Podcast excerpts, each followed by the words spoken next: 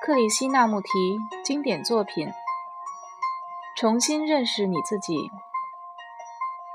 第四章：什么是快感？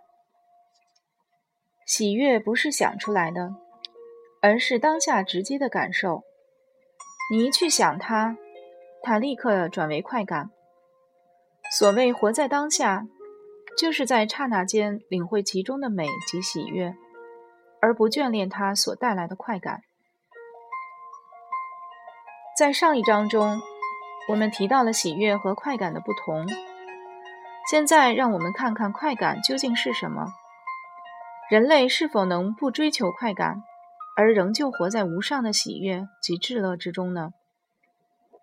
我们多多少少都在追逐各式各样的快感，包括智性上的、感性的或文化上的快感，如改革现状、指导别人。为社会除恶行善的快感，知识的拓展，生理及经验上的满足，对于生命更深的理解，以及足智多谋的快感等。其中之最，当然是拥有上帝的快感。快感是形成社会的基本结构。我们从生到死，都在秘密的或处心积虑的，甚至明目张胆的追求快感。不论我们的快感是何种形式，我们心中都应该有数，因为就是它引导并设定了我们的生活方式。因此，我们每个人都应该专心的、慢慢的、细致的研究这个问题，这是十分重要的。因为寻求快感，不断滋养、维系它，乃是生活的基本需求。缺少了它，生活就变得极其枯燥、愚蠢、孤独，而且毫无意义。你也许会问：那为什么不让快感来引导生活？原因极其简单：快感必定带来痛苦、沮丧、忧伤及恐惧，或是因恐惧而滋生暴力。如果你要过这种生活，就去过吧。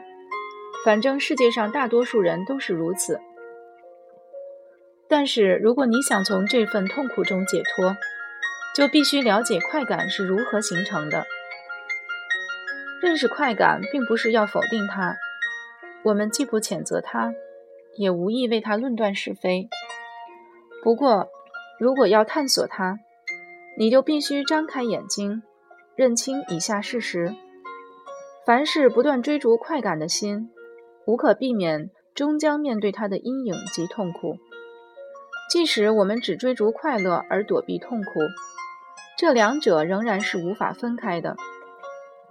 为什么人人心总是渴望快感？不论我们做高尚或不高尚的事，老是携着快感的暗流。为什么我们会悬在快感的微绳上受苦牺牲？快感到底是什么？它是如何进入我们的生命的？我不知道你们之中有没有任何人问过自己这些问题，而且能追踪它的答案一直到尽头。快感是经由四个阶段产生的，也就是知觉、感觉、接触及欲望。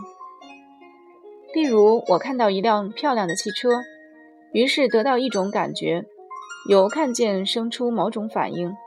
然后我触摸它，或在想象中触摸它，接着便生出想要拥有它，而且想借着它来炫耀自己的欲望。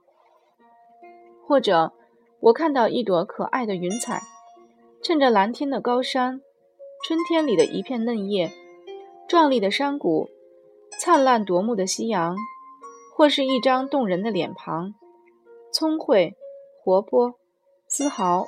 不扭捏害羞，我以极其愉悦的心情望着这些景物，观赏到忘我的地步，只留下了纯粹的美，也就是爱。在这一刹那，所有的问题、焦虑及痛苦都置之脑后，只剩下那令人赞叹的景物。我如果能以如此愉悦的心情观赏它，事后立刻把它忘掉，就不会有任何后遗症。反之，我的心念一进入，问题就来了。我的心智回想所见的景物，怀念它的美好，于是告诉自己，我想再多看它几回。这时，我的念头就开始比较、评估，然后做了决定。明天我还要再来看它。那原本只带来刹那喜悦的经验，便借着意念延续下去了。性欲或其他欲望，也类似于此。欲望本身并没错，这种反应十分正常。如果你用针刺我一下，除非我全身瘫痪，否则我一定会反应。但是当念头一闯进来，这份愉悦的滋味就转化成快感了。念头不断想重复这种经验，重复愈多次，就演变为一种机械化的惯性反应。想的愈多。快感就愈加重，意念通过欲望创造并维系快感，使它延续不断。因此，我们可以说，对美好事物的欲求反应本来极其自然，但是念头扭曲了它，念头将它变成记忆，而记忆又借着不断的想念而得到了滋长。当然，记忆在某一种层次上也有它存在的必要，缺少了它。日常生活几乎无法进行，它在自己的领域内必须发挥功效，但是在某一种心智状态中，它是没有什么容身之地的。一个不被记忆麻痹的心，才能享有真正的自由。你是否注意过，如果你以全副心神与某物相应，事后你不会有太多的记忆。但如果你没有付出全部的心力应对某些挑战，就会产生矛盾挣扎，由此又衍生出困惑及苦乐的感受。这份挣扎强化了记忆，其他的记忆又来助长此记忆，于是这个记忆群变成了生活中各种反应的主使者。凡是来自记忆的东西都是陈旧的，因此其中没有自由。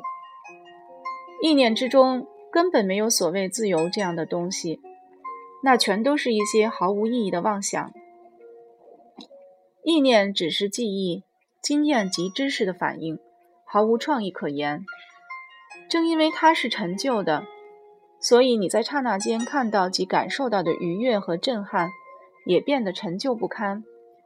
你只能从陈旧的而非崭新的经验中引发快感。在崭新的当下，根本没有时间的存在。